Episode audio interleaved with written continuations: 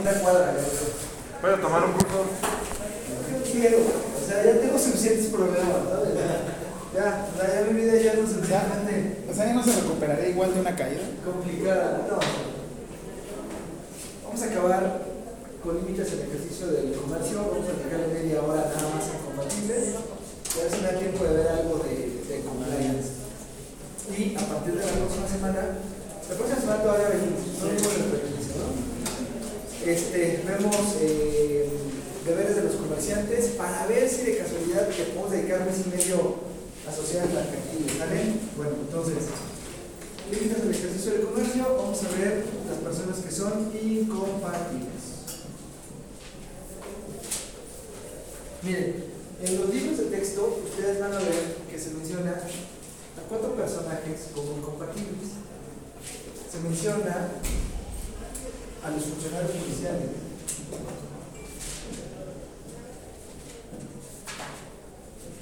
Dice, a los agentes aduanales. Inclusive que algunos textos todavía lo traen.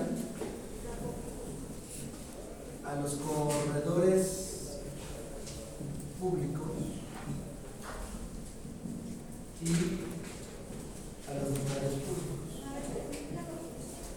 Bueno, hice mi propia indagatoria y pues la verdad es que, que ustedes me lo demuestren, yo no encuentro en la ley una disposición en concreto que impida que un funcionario judicial o un agente aduanal ejerza el comercio. Ninguna fuente viene, ninguna.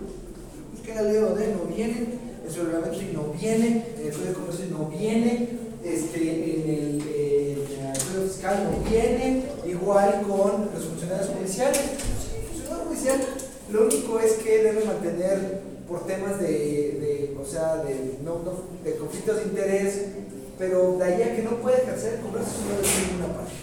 Entonces al final, nuestros incompatibles son los corredores públicos y los notarios públicos. ¿Vale? ¿Sí? Sí. Perfecto. Entonces, vamos a ver. Básicamente es leer tres artículos. Artículo 12 de su Código de Comercio, por favor. Creo que es la primera fracción. Artículo 12. No pueden ejercer el comercio, fracción primera, los corredores. Ahí está. No pueden ejercer el comercio los corredores. En sus cosas verdes esas hay una ley que se llama Ley Federal de Correduría Pública.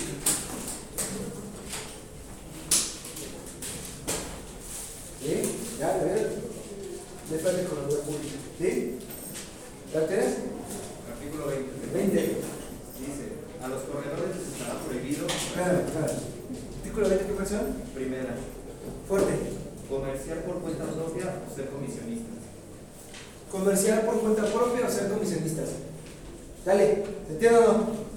Sencillito, ¿no? Bueno, ahora, ¿qué pasa si el corredor público ejerce el comercio? ¿No? El artículo 21. Ah, eso no lo tengo. Que venían en la- ¡Tache! Uno. El corredor, el solo podrá tener un domicilio en la plaza en la que egresa sus funciones. No, de la ley. El artículo 21 de la ley. Ah. Estás leyendo el reglamento, seguramente. O sea, viene, o sea, hace cuenta, viene la ley y luego el reglamento. O sea, no es que venga la ley y 100 páginas más allá con ese reglamento, pues no tendría sentido. Artículo 21. El corredor cu- público que incumpla con lo dispuesto en esta ley y su reglamento será acreedor a las siguientes sanciones. Ajá. Amonestación escrita, eh, fracción 2, multa hasta por equivalente a 500 veces el salario mínimo general vigente para el Distrito Federal. ¿Se entendió? ¿Sí? ¿Quiénes no pueden ejercer el comercio? Los corredores públicos. Dale, ahí está el fundamento. ¿Sí? ¿Alguna duda? ¿No? Regalado. Ahí está, ya lo públicos. Eh, de sus cosas eh, de agenda civil, les pedí que la trajera, de notariado de la Ciudad de México.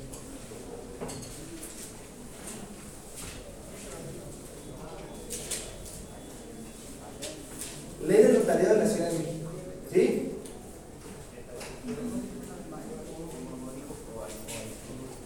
Artículo 33, por favor. Ley del notariado el ejercicio, El ejercicio del oficio notarial es incompatible con toda dependencia a empleo, cargo o comisión público, privado o de elección popular y el ejercicio de la profesión de abogado en asuntos en que haya contenida. El notario tampoco. Ah, en que haya. El notario tampoco podrá ser comerciante, ministro de culto o agente económico cualquier clase en términos de leyes extranjeras. ¿Entienden? El notario no puede ser comerciante. No puede comerciar por cuenta propia. ¿Sí se entiende o no? Sí, bueno, tú misma. Lee el 239.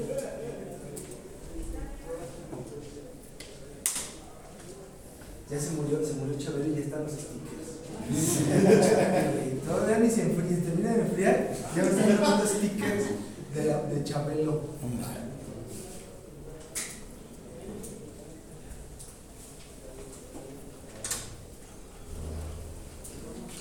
de la ley de notariado de la Ciudad de México. Se sancionará al notario con multa de 1 a 30 veces la unidad de medida y actualización vigente en el momento del incumplimiento. Tres. 3. Por realizar cualquier actividad que sea incompatible con el desempeño de sus funciones de notario, de acuerdo a lo previsto por esta ley. Gracias. Entonces, si el notario ejerce el comercio, se le impone una multa y se le puede llegar a quitar la patente. Ok, ¿se entiende? Ya. Terminamos de ver. Acabó. Pregunta. ¿Cuántas, ¿Cuántos notarios o cuántos corredores creen que les hayan multado o les hayan quitado la patente o la autorización por ejercer el comercio?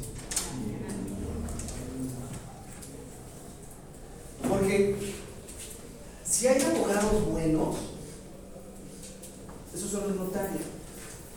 O sea, yo, yo con muchos notarios, la ma- todos, todos son bien trazas, pero no hay ni uno tonto. Eso sí, no hay ni uno tonto, ¿eh? Ni uno, ni uno solo, ni un hito. Uno puede, uno puede ser mejor que otro, uno puede ser más inteligente que otro, uno uno puede ser más fino que otro. Pero, eh, mm, ¿a cuántos creen que les haya pasado esto? Pues nada, pero yo lo tengo que ver. Dale, ¿entienden o no? Lo mismo pasa con los corredores. Ahora, tanto los corredores como los notarios son abogados, ¿eh? Solamente abogados. Pues este es campo de trabajo para nosotros los abogados. Este, si ustedes quieren entrarle a, ya a trabajar este, en algo jurídico que no sea un despacho, no, güey, qué huevo ir a un despacho, métanse una notaría o una correduría. Ahí siempre se solicitan pasantes. Siempre. Para ir a recabar firmas y a que te mal inventario. Vamos la vida de un pasante. ¿Se entiende o no? Bueno, entonces. Por aquí la explicación sí quedaría muy chafa, la verdad. Si no, si no hiciera yo una suerte de explicación del corredor y del notario para los efectos mercantiles. Ambos sirven, nos sirven a nosotros dentro del derecho mercantil. Para empezar, los corredores públicos para nosotros son auxiliares de los comerciantes. Dicen, dicen algunos autores, auxiliares independientes del comerciante. ¿Vale? Ahora, son corredores públicos. ¿Vale? Pregunta, ¿hay corredores privados? ¿Sí? ¿Quiénes son, por ejemplo? ¿Quiénes? ¿Quiénes son corredores privados? ¿Ustedes los han visto? Esta película. ¿Los brokers? ¿Vale? ¿Los brokers? Exacto, muchacho, el corredor de bolsa. Es un corredor privado, no es un corredor público, es privado el corredor de bolsa. ¿Qué otro? ¿Qué otro? ¿Los han visto? Ponen, ponen unos anuncios. Inmobiliario. Este pelo, claro, los inmobiliarios. Los corredores inmobiliarios, Jones, Jones, Jones Lasalle, Century 21, todos esos son corredores privados, ¿sale? No son corredores públicos. En este caso, la limitación se refiere a corredores públicos, ¿sale? En concreto, corredores públicos, que están regulados por una ley que se llama Ley Federal de Correduría Pública, ¿sale? Vamos a ver qué es lo que hace un corredor público. A ver, su ley de- federal de Correduría Pública, por favor. Leanme el artículo sexto.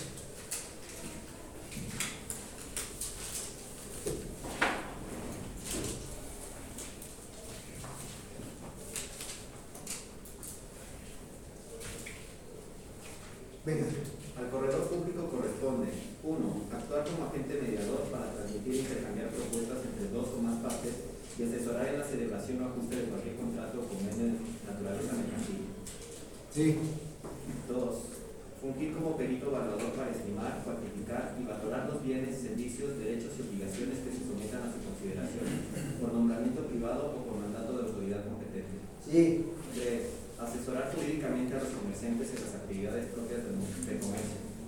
sí, 4. Actuar como árbitro a solicitud de las partes en la solución de controversias derivadas de actos, contratos o convenios de naturaleza mercantil, así como las que resulten entre proveedores y consumidores, de acuerdo con la ley en la materia. sí, 5. Actuar como fedatario público para hacer constar los contratos, convenios y actos jurídicos de naturaleza mercantil, excepto en tratándose de inmuebles, así como en la emisión de obligaciones y otros títulos valor, hipotecas sobre buques, navíos y aeronaves que se celebren ante él, así Sí. como para hacer constar los hechos de naturaleza mercantil. 6. Actuar como fedatario en la Constitución y en los demás actos previstos por la Ley General de Sociedades Mercantiles, incluso aquellos en los que se haga constar la representación orgánica. 7. Cotejar y certificar las copias de las pólizas o actas que hayan sido otorgadas ante ellos, así como los documentos que hayan tenido a la vista que sean de los referidos en los artículos 33 a 50 del Código de Comercio. gracias. Los corredores públicos son auxiliares del comercio porque si se dan cuenta, las funciones que tienen se refieren a precisamente eso, a auxiliar a los comerciantes, como agentes mediadores, por ejemplo, le voy a poner el caso, déjenme hablar de un caso de los corredores privados, más o menos cómo funciona. ¿Alguien ha comprado alguna vez una casa utilizando un corredor privado a una inmobiliaria? No sé, a mi casa o a- ¿No? ¿Nunca? Nunca, nunca. Sí. ¿Sí? ¿Qué, ¿Compraste o vendiste? ¿Perdón? ¿Compraste o vendiste? Compré. Compraste. ¿Cuándo viste al vendedor? ¿Perdón? ¿Cuándo viste al vendedor? ¿Cuántas veces viste al vendedor? Yo una vez. Una vez. Cuando yo compré donde vivo, la cueva donde vivo, yo la vendedora la vi cuando firmamos la escritura. Porque la inmobiliaria era la mediadora.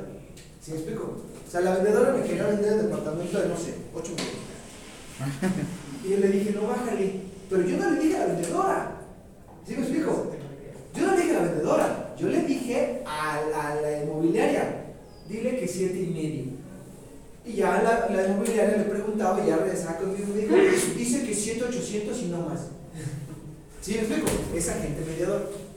¿Sí? ¿Sí? ¿Se entiende o no? Profesor, ¿cuál es la naturaleza de los corredores públicos? O sea, ¿son, son servidores públicos? ¿Son, son independientes, son particulares? Son privados. Son gente privada, no son servidores públicos, tienen una función pública, pero no son servidores públicos. ¿Se me explicó? Igual que el notario. El notario son entes privados, no son servidores públicos. ¿Hacen actos de autoridad? Eh, no, no, no, no, no. Ejercen una cosa que se llama fe pública, pero no son autoridades, ni son servidores públicos. Están sujetos, están sujetos ciertamente a, a ciertas disposiciones, vamos, que, que no son exactamente las mismas que para ti, para mí, ¿vale? Por lo que hacen, pero no son servidores públicos y no hacen actos de autoridad, ¿eh? La fe pública no es un acto de autoridad. No es un acto de autoridad. Eh, ¿Qué es el acto de autoridad? Por ejemplo, cuando el gobierno les otorga la patente, ese sí es un acto de autoridad. Pero lo que hace el notario no es un acto de autoridad, no, es- no está sujeto a amparo. No, no es acto de autoridad. ¿Se entiende o no? Claro, hay una función pública, ¿eh? Aquí. Pero, pero no, no es una autoridad. ¿Se entiende o no? Es perito evaluador, ¿se entiende perito evaluador? Llevo mis joyas ahí para que las evalúen, ¿no? ¿Cuánto están? Asesor jurídico. Solamente podemos ser los abogados, solamente. Los peritos, los corredores públicos solamente pueden ser abogados. Árbitro. ¿Sí se entiende árbitro, no? ¿Sí? ¿Sí? Así como Mario Rubio. ¿Sí me lo llamas aquí. ¿No? Están muy jóvenes. Me surgió una duda ahorita, profesor, entre la gente mediador y el árbitro. O sea, el- para, para ser árbitro tienen que ejercer un- una especie de acto de autoridad. ¿No? No, el árbitro tampoco es, tampoco es autoridad. Pero no es lo mismo con un mediador. No, el mediador es alguien que te ayuda a cerrar el negocio. Y el árbitro es el que determina quién tiene la razón en una controversia. Pero no es un acto de autoridad. Como particular, ¿no? El acto de autoridad sería que tu controversia le vas a un juez. Por un burócrata, por un güey que está ahí en Niños Héroes. Si ese güey que dice, usted, usted le tiene que pagar, ¿no? Y está el martillo, ¿no? Así martillo y hace, ¡ah! ¿no? ¿Cómo se llama ese programa? Pasa, es como de Miami. ¿no? Caso cerrado. ¡Caso cerrado! Lo Es jueza, ¿no? Ese sí es jueza, ¿no? Es jueza. Está en Florida, ¿no? Ese es un acto de autoridad. Este no, porque es privado. O sea, es, un- es una persona privada que, que decide una controversia que le traen, que le plantean dos. ¿De dónde surge la obligatoriedad? Pues de que tú, de que los comerciantes en una controversia le llevan algo a alguien. De ahí surge, de ahí surge la fuerza del laudo. ¿Sí me explico? De la voluntad. Lo, vimos hace unas semanas. ¿Sí? Ahora, es fedatario público. Pero si se dan cuenta, el corredor público no es fedatario público todo el tiempo. Como los notarios. Eso sí, los notarios sí son fe- fedatarios todo el tiempo. Los corredores no. Porque los corredores solamente pueden dar fe pública de actos mercantiles, dice la ley, excepto donde haya bienes inmuebles. O sea, ni siquiera es que pueda. O sea, no puedes llevar tu testamento con un corredor público. Es que es fedatario. No. No, no, no. Es que solamente es para actos mercantiles y para actos mercantiles en los que no haya inmuebles. ¿Sí? ¿Se entiende? Y además, esto es importante en mi materia, puede dar fe pública en los actos de la ley de sociedades mercantiles. Es decir, ustedes pueden constituir una sociedad mercantil, la pueden fusionar, la pueden escindir, pueden llevar a cabo sus actos de asamblea, aumentos o reducciones de capital social. Todos los actos de la ley de sociedades mercantiles los pueden llevar ante este fedatario público llamado corredor público. ¿Vale? Muchas veces me preguntan, ¿y, ¿y cuándo tengo que llevar? ¿Y cómo sé cuándo tengo que utilizar un notario? ¿Cuándo puedo utilizar un corredor? Pues cuando quieras, manito. O sea, es como tú lo decidas. ¿Vale? Mientras no haya inmuebles involucrados, el, el- corredor público puede dar fe de todos los actos de la ley de sociedades mercantiles, de todos, de todos. Eh, no, yo prefiero ir con un notario, pues ve con un notario. No, es que yo tengo un cuate que es corredor y prefiero ir con mi cuate corredor porque me guarda los números. Es indiferente, ¿vale? Por lo menos en mi materia es perfectamente indiferente. ¿Sí vamos bien o no? ¿Sí? Y si se dan cuenta, este, este es un fedatario, pero nada más por pura excepción, ¿eh? Nomás por pura excepción. No es un fedatario todo el tiempo. En cambio, el notario sí. El notario, el notario sí nace para ser, para ser este, fedatario todo el tiempo. ¿Sale? Porque obviamente el notario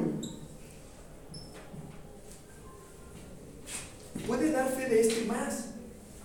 O sea, el notario hace lo que hace el corredor público y más. Porque el notario, además de ver mercantil, ve lo civil.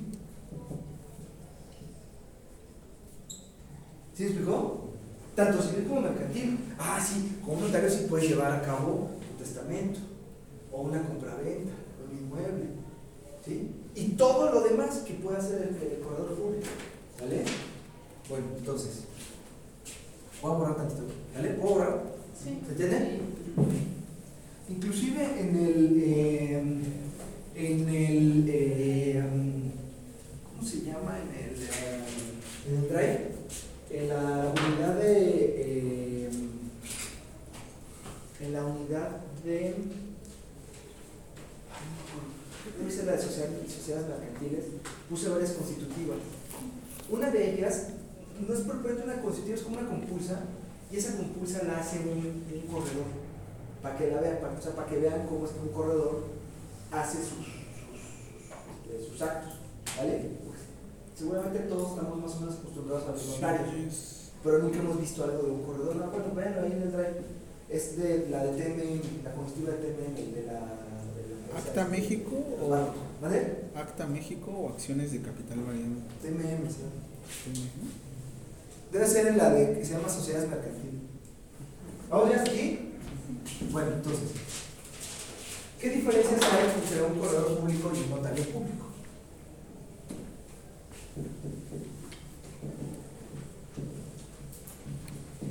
Pues ya hay lugares, ¿no?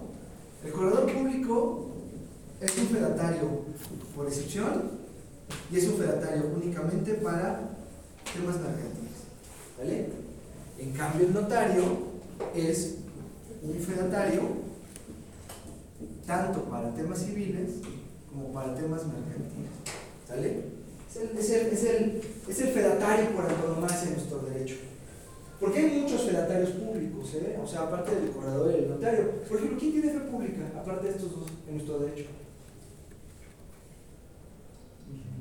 Actuarios. ¿Quién es? Eh, actuarios. El actuario, los actuarios de los juzgados, ¿quién más? Secretario de acuerdos. Los secretarios, ajá, por ejemplo, cuando, cuando les dan copias, cotejos, tienen cierta fe pública, ajá, ¿quién más? ¿Quién más?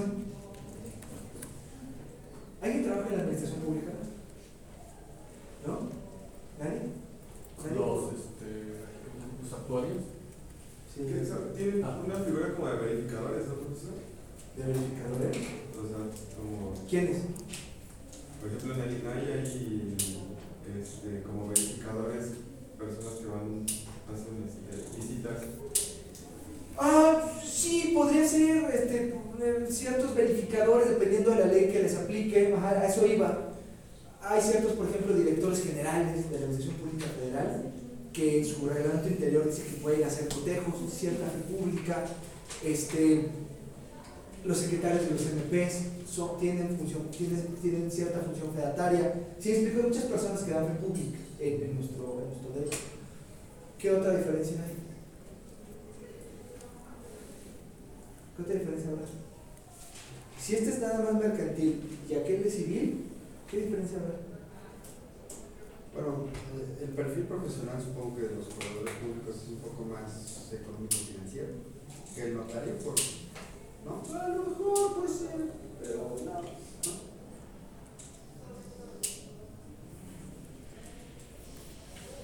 Les voy a dar una pista.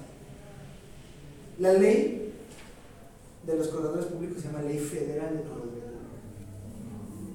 ¿Y la de allá cuál es? ¿Por qué no leí la de Yucatán? ¿Por qué no leí la de Sinaloa? Hay una ley federal del notariado. Pues, pues, ¿Quién sabe, no? Entonces preguntas bien extrañas. ¿no? Los corredores públicos, en tanto que son fedatarios mercantiles,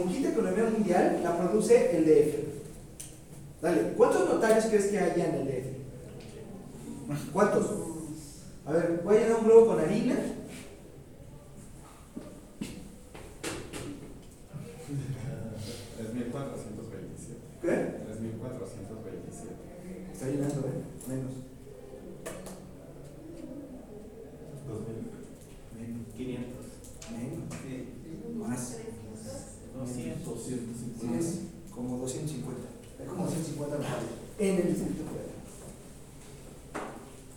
¿Quién cree que les dé la patente? Si nada más hay 250 en el lugar donde se produce el 20% del PIB, pues, ¿quién crees que les dé la autorización? El gobernador. Pues el gobernador. El gobernador, muchachos, pues ¿quién más? ¿A quién el DF se los da el jefe de gobierno? pero eh, la patente se las da el gobernador, ¿no? Sí. Por eso es muy común que se escuchen luego este, tranzas en los estados, así de, este, el, el, el cuñado de no sé quién, no sé con qué es notario en el Estado de México, ¿no? Entonces, sale el gobernador, ¿no? Y pues le quitan la notaría, hermano, porque pues así es esto, ¿no? Y obviamente en esos seis añitos de que dura el periodo de gobierno, pues te haces estúpidamente rico, hermano. O sea, vamos, facturas como Cristiano Ronaldo, güey. O sea, cada que respiras son dos euros, güey. O sea, este, ¿no? Pues sí, porque son, son, la verdad es que nuestros gobernadores, la verdad es que son tranzas, son tranzas. O sea, este, vamos, saliendo del Distrito Federal, pues, todos Cuautitlán, la neta, ¿no? Aquí en el DF, aquí en el DF es, es difícil ser notario. O sea, es realmente difícil llegar a ser notario, pero son, yo creo que los mejores notarios del país, la, la neta, los de aquí, los del Distrito Federal. Este, si ustedes quieren ser notarios, para ser notario es como cuando quieres ser medallista olímpico. O sea, necesitas talento, pero necesitas trabajar un chingo. O sea, no creo que. ¿Cómo se llama este güey que fumaba mota y que fue campeón del. ¿Cómo se llamaba? No sé. Floyd Mayweather. Es boxeador. Ah. Este. ay, ¿Cómo se llama? Gringo. Phelps. Phelps. ¿A qué hora se levantaba Phelps? A las cuatro. Cinco de la mañana. A las 4 o 5 de la mañana. ¿Cuántas horas creen que nadaba antes de desayunar? ¿Tres? Se iba al gimnasio y otra vez a nadar. Y, y toda la noche se acostaba a las 8 de la noche. Porque tenía que levantarse a las 4 de la mañana. Pues sí, la vida de un campeón olímpico. O sea, no es como ustedes nosotros nos ponemos a. No, no, no. o sea, es. Todos los días te tienes que levantar y acostar con la idea de ser campeón olímpico. ¿Sí me explico? Y toda tu vida gira en torno a ser campeón olímpico. ¿Sale? Lo mismo pasa cuando quieres ser notario, muchachos. La neta. Te tienes que levantar todos los malditos días de tu vida y acostarte a las 12 de la noche diario con el objetivo de ser notario. Sí se puede, ¿eh? Sí se puede. El problema que ha pasado con la UNAM es que nos han quitado toda esa parte. O sea, hace un chorro que no se hace un notario de la UNAM. La mayoría nos han quitado la UP y la libre. ¿Y cuál es la vigencia de la patente de notario? Tilde. Tilde. Hasta el final. Hasta que te mueras, güey. Hasta que te petate o hasta que te agarren una onda o renuncies. Y, eh, y la otra puedo contar unas 20 historias de, de- de notarios. Este, un día busquen Armando Galvez Pérez Aragón. Bu- Busquen cómo lo mataron. Armando Galvez Pérez Aragón. Un día busquen en Google cómo se murió. Tenía su notaría aquí en Texas, aquí en la colonia Norte. De película de. ¿Cómo se llama este güey de el Liam Neeson? ¿Cómo se llaman esas películas de Liam Neeson? En la que, ay, que corre siempre para su esposa y a su hija. Busca implacable. ¡Venganza implacable! Búsqueda Así lo implacable. así mataron ese güey. Y era notario. Dale. En Polanski. En mero Polanski, afuera de Louis Vuitton. ¿Cómo se llama el documento en el cual el notario público da fe de un acto? ¿Ahí sabe? ¿Cómo se llama? ¿Cómo se llama? ¿Cómo se llama? ¿Cómo se llama, muchachos? No me digan eso. ¿Cómo se llama? Cuando vas con un notario y firmas tus qué? ¿Tus qué? Tus escrituras.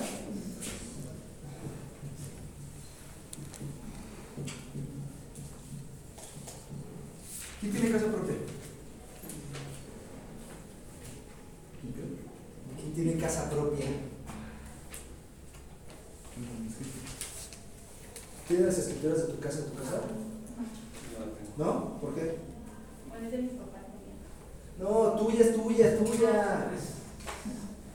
Entendí lo mismo. Hija, ¿Sí? ¿Cómo lo hiciste? ¿Mandé? ¿Te la dio notario? ¿A poco? No me digas. Oigan, ¿quién tiene su acta de, quién tiene su acta de nacimiento de su casa? Ah, ching. ¿Cómo hicieron? Bueno. Es una copia, ¿no? Ah. Copia oficial. ¿Cómo lo hicieron? ¿Eh? ¿Quién tiene el acta de nacimiento en su casa? ¿Cómo lo hiciste? Lo tramité en las oficinas de ¿Cómo, güey? Para, para tener un acta de nacimiento, ahora, y para tener tu escritura, tienes que agarrar una silla, ir a la oficina del notario, romper el vidrio y sacar el libro. ¿Qué es lo que tenemos en nuestras casas? Copias de En el caso de las escrituras, ¿cómo se llama? Alguien lo dijo por ahí. Testimonio. A mí me hablan bonito. Dale. No me digan, ¡ah! ¡ah! ¡ah! cállese aquí". No, a mí me hablan bonito. Dale. Porque somos abogados. Sí, claro, cuando vayan a la, calle a hacer un trámite y les diga ahí la, la, de, la, del, este, la del mostrador ahí de la tesorería, a ver, présteme su escritura de su casa. Usted, vamos, no le van a decir, no, a ver, no, no, no, la escritura se queda en el notario, los 50 se van a la notaría, lo único que tenemos el testimonio porque te van a decir, híjole, jefe, permíteme revisarlo con mi supervisor, porque sí necesitamos la escritura. Igual, cuando la empleada del ISTE te pide el original del acta de nacimiento. Bueno, tú sí se la llevas. Pero no, no. Le vas a decir a la empleada del ISTE, oye, este, a ver, caballero, así, te sus documentos ahí. Este, me presta el original del acta de nacimiento y le dices, no, espérate, el original está en el registro civil donde registramos mi papá. Uy, no, déjame hablar con él. Déjame hablar con mi supervisor. Usted no tiene que saber porque son abogados. Dale. Por ejemplo, aquí traigo. Esta es la constitutiva de una empresa. La vamos a ver en el Esto es un testimonio, sale. Es una copia de una escritura. La escritura nunca sale de la oficina del notario. Y a los cinco años se va al Archivo General de Notaría, que está en el peor lugar, en toda la maldita ciudad, el lugar más feo. Se imaginar que está ahí este, afuera del metro. ¿Cómo se llama la escritura del corredor? ¿Alguien sabe? ¿No? El corredor da fe de actos jurídicos en un documento que se llama póliza. ¿Vale? Entonces ustedes, cuando vayan a constituir una sociedad mercantil ante un corredor público, pueden decir perfectamente bien cuál es el número de la póliza. Eh, Porque ellos no tienen escrituras, son póliza. ¿vale? ¿Y cómo se llama el testimonio del corredor? ¿Cómo se llama? ¿Alguien sabe? ¿No? La ley no dice. Entonces se, se inventan cada cosa. Algunos corredores le dicen testimonio, otros le dicen original, dicen primer original que expido a favor de tal, u otros de plano se van a la sencilla y le ponen copia certificada. ¿Vale? ¿Se entiende o no? ¿Sí? ¿Alguna duda? ¿No? ¿Puedo borrar? Ya acabamos con este. Profesor, eh, ¿qué eh, onda? decía testimonio, ¿qué más? Original. Copia certificada. Ve el drive. No, no viene el drive, ¿verdad? No, nadie lo ve. ¿Por qué viene? Es más, si, si, impr- si imprimieran el circuito esa cochinada, sabrían todo lo que estoy viendo yo. Así. Pues sí, porque es lo que yo veo. O sea, no, no, no creas que me invento.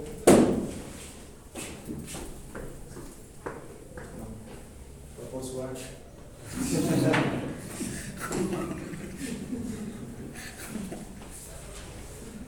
Compliance. Miren, este tema es una es un pegote que yo tengo que hacer eh, porque no viene en el programa de la materia. Y viene a partir de lo que le Eso del tema del perdón que me interrumpa, el con, confianza, compliance, eso no viene regulado en una ley mexicana. Bueno, lo que estoy, pero.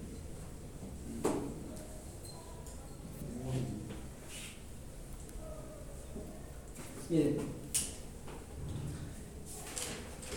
¿cómo es que yo traigo este tema a colación en estos 20 minutos que me quedan? ¿Se acuerdan que la clase pasada vimos que según las reformas que hubo 2014-2015 al Código Penal Federal, al Código Penal del Distrito Federal, con la expedición del Código Nacional de Procedimientos Penales, se la responsabilidad penal de las personas morales. ¿Vale? Sí, lo mismo, ¿no? Y hay una cosa bien interesante, que yo, me parece que es más bien una copia como del derecho español, que a su vez es una copia del derecho británico, que es que tú te, o sea, tú como persona moral, bueno, la persona moral puede ser excluida de la responsabilidad penal. Es decir, hay un excluyente, como los penalistas, una excluyente responsabilidad. Siempre y cuando se acredite que se cumplió con el debido control.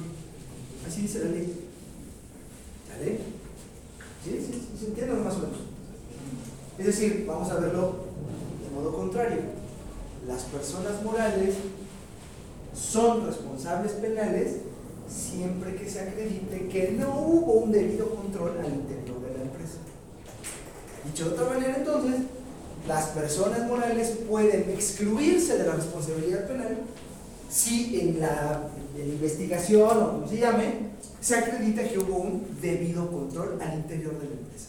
Esto, esto da pie precisamente a hablar del tema de compliance. Miren, el tema de compliance es un tema eh, anglosajón, o sea, es una... eh, es... eh, eh,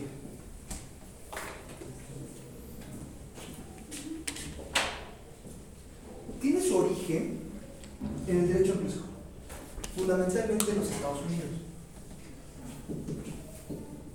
Y ya tiene su tiempito.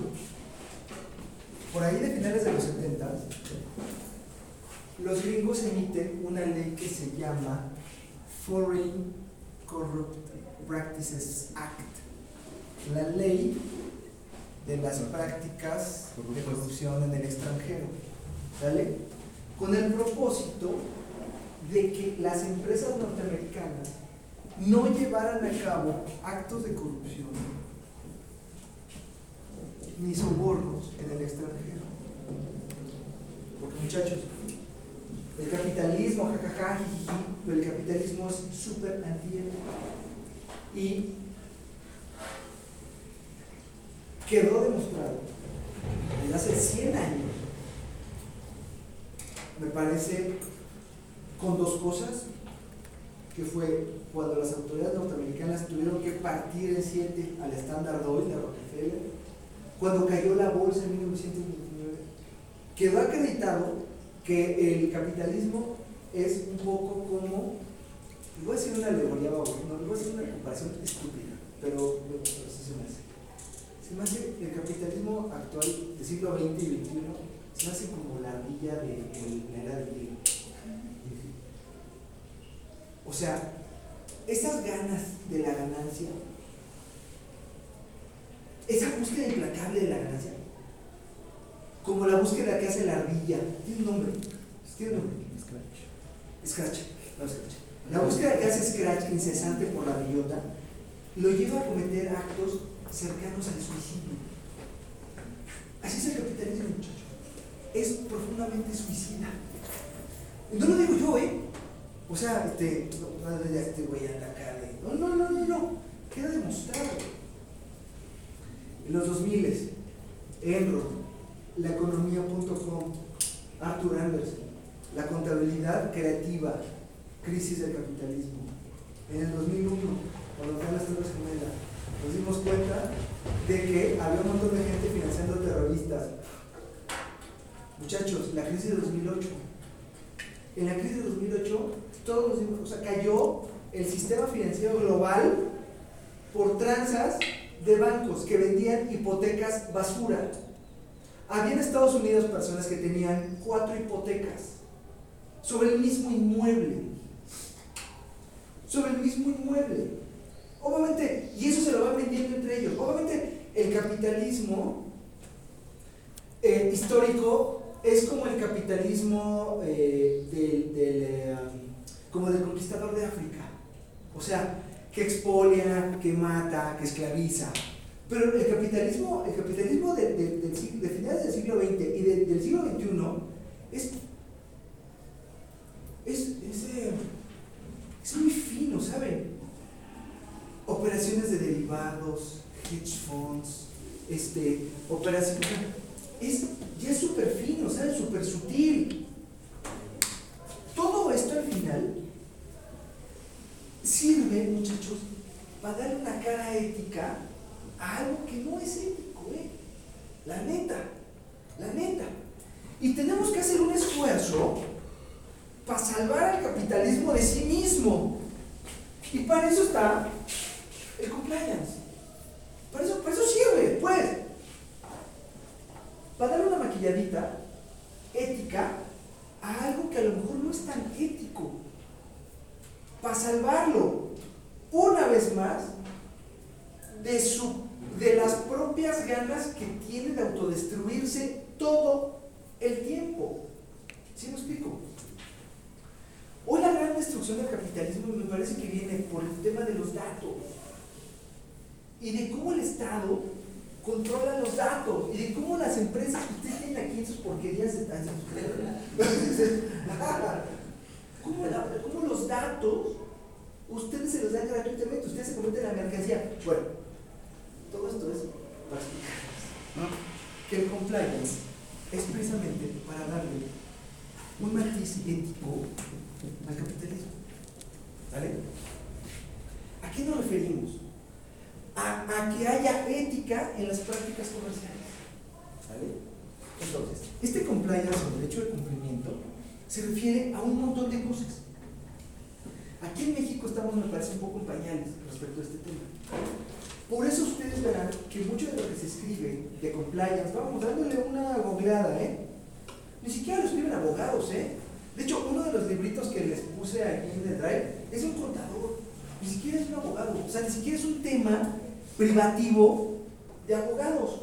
Hay ingenieros, hay administradores, ingenieros industriales, pues sí, hay abogados por el tema del compliance penal, pues sí, pero no es un tema privativo de abogados, ¿eh? Hasta ahorita. En realidad, hoy en México me parece que no sabemos qué es el compliance. No tenemos una reverenda idea. Porque no está, me parece, suficientemente regulado. ¿Cómo podemos hacer un acercamiento a esta cosa? Esta cosa, este derecho de cumplimiento o este compliance, se refiere al cumplimiento, o sea, se refiere a todas las prácticas que hay al interior de las empresas para cumplir con las normativas. Léase leyes, reglamentos, normas oficiales mexicanas, normas mexicanas. ¿Sí me explico? O sea, al final, este derecho de cumplimiento se refiere precisamente a prácticas para el cumplimiento de la ley. Es una idiotez, ¿eh? Porque al final de cuentas, tú como persona moral tienes que cumplir con la ley, lo quieras o no. Por eso incluso, acá arriba era únicamente para evitar soborno. Dale. Porque es cierto, soborno y prácticas de corrupción. Y luego le hemos añadido otras cosas, como por ejemplo, financiamiento al terrorismo. Todo esto se hace para evitar que tu empresa ande financiando terroristas. ¿Qué otra cosa? ¿Qué otra cosa? Por ejemplo, medio ambiente. Pues el tema del ESG, de Environmental, Social and Governance, Ajá. es, es como una parte de compliance en esos tres ámbitos, ¿no? Sí, exacto. Por ejemplo, hay ocasiones en que yo trabajo en una empresa, digamos que es, eh, ¿cómo decirlo? La, agenda gris. O sea, Greta Thunberg, pues es la ¿no? empresa petrolera y aparte del tercer mundo. Tenemos clientes, como entramos en su cadena de suministro, nos dicen, bueno, está bien, yo te voy a comprar Pemex siempre y cuando me acredites que cumples con tales normativas ambientales. Y eso es compliance. ¿Vale? ¿Qué otra cosa?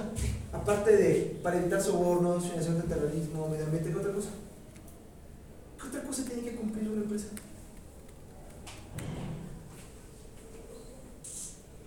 ¿Qué otra cosa? Por ejemplo, manejo de datos personales.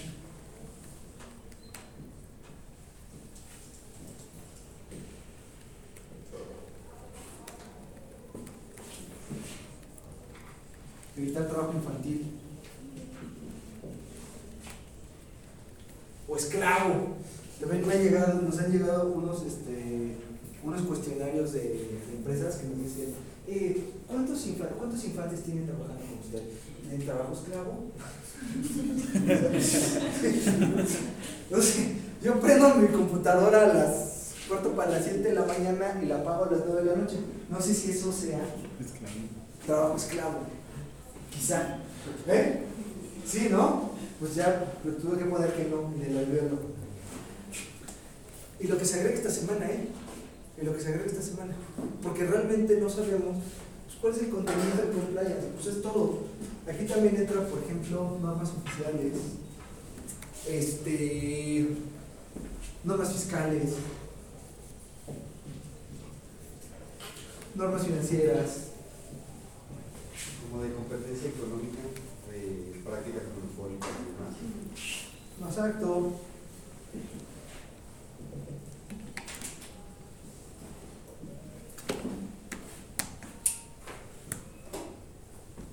Y la idea es que con el compliance las empresas identifiquen sus riesgos y los mitiguen. Por ejemplo, una empresa de transportes. Una empresa de transportes, por el hecho de ser una empresa de transportes, tiene un montón de riesgos. ¿Sí? Por ejemplo, los accidentes carreteros. Es un riesgo que no te puedes quitar. Por el hecho de ser un transportista, tú tienes ese riesgo. ¿Cómo lo mitigas? Vale. Por ejemplo, cumpliendo con las normas oficiales mexicanas de pesos. Por ejemplo, con temas de capacitación. ¿Sí explico? Con la idea de que las empresas puedan prever incumplimientos a las normas y con esto aseguren su propia permanencia, su propia existencia, muchachos. ¿Sí vamos bien o no? De ahí la importancia de que existan hoy en las empresas programas de compliance para identificar esos riesgos, mitigarlos y que la empresa pueda prever esos incumplimientos. ¿Sí me explico? ¿Vamos bien aquí? ¿Sí? ¿Sí? ¿Sí? ¿Sí? ¿Sí? ¿Puedo borrar? Porque ya me acabé el... Ya me acabé el... ¿Qué es? 10. Bueno. Eh, incluso en México, hoy no tenemos una, no sé cómo, no sé cómo decirlo, una ley de compliance. Es decir, nuestra ley mexicana solamente habla de el debido control, pero no establece cuál debe ser la profundidad y qué debe contener un programa de compliance, un programa de cumplimiento. Ustedes en las empresas donde lleguen a trabajar, pues quizá vayan a ver algunas guías. Hay una ISO, este, hay una norma mexicana que es básicamente la traducción de la ISO, hay unas guidelines, hay unas guías allí para llevar a cabo un programa de compliance, este, pero en realidad la ley mexicana no lo establece. Lo único que establece es más o menos lo que ya hemos leído, lo que establecen los códigos penales y la Ley General de Responsabilidades Administrativas. Porque las personas morales también pueden ser responsables administrativamente y en algún punto la Ley General de Responsabilidades Administrativas establece más o menos qué debe tener un código de conducta, de la, ¿cómo, ¿qué debe tener? Eh, a ver, te voy a enseñar, ¿eh? un código de conducta de las empresas. Fíjense. A ver, esto va a quedar fuerte. 25. Fíjense. Constantino va a leer el artículo 25 de la Ley General de Responsabilidades Administrativas. Fuerte. Artículo 25. En la determinación de la responsabilidad de las personas morales a que se refiere la ley, la presente ley, perdón, se valorará si cuentan con una política de integridad. Para los efectos de esta ley se considerará una política de integridad aquella que cuenta con O sea, un al programa de compliance, ajá. Lee unas tres fracciones. los siguientes elementos. Eh, un manual de organización y procedimientos que sea claro y completo, en el que se un código de conducta debidamente publicado y socializado entre todos los miembros de la organización. Sistemas adecuados y eficaces de control. Sistemas adecuados de denuncia. Sistemas y procesos adecuados de entrenamiento y capacitación. Gracias. Esto, que se expresa en programas de compliance, supone que las empresas echen a andar mecanismos internos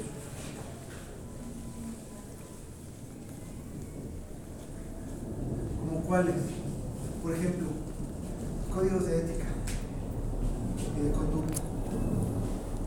De hecho, ¿a quién, le, quién me fui, platicando la semana pasada? No me acuerdo. Hay despachos hoy que te dicen, yo te hago tu código de conducta. O sea, no solamente te divorcian y ya sabes, te sacan, te sacan del torito rato. No, no, no. También hay, despachos de abogados que están especializando en temas de compliance. Vamos a ver tu empresa y yo te elaboro tu código de ética.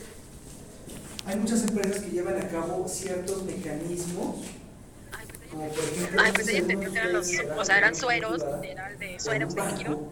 Ya no tuvimos que ir a comprar uno porque que no nos dejaban más. ¿No? El KYC. ¿No? El Know Your Customer. Si tú vas a firmar un contrato, tienes que saber quién es tu cliente.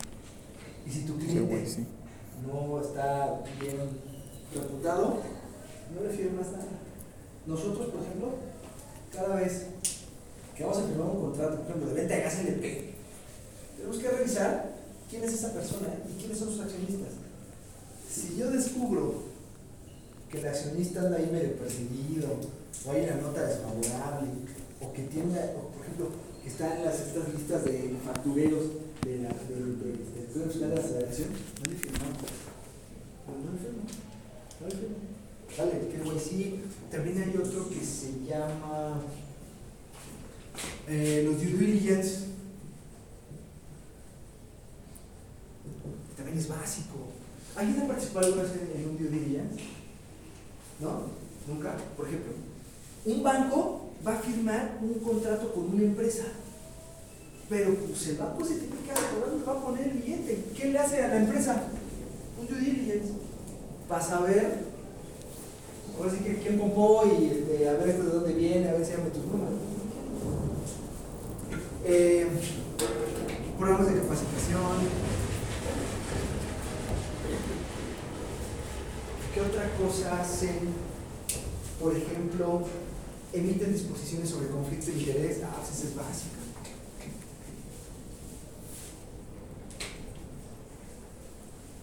Por ejemplo, hay empresas en las que no puedes tener a tus familiares, por ejemplo.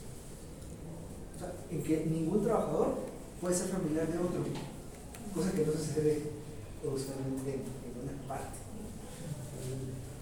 CFE y Pemex son básicamente empresas familiares.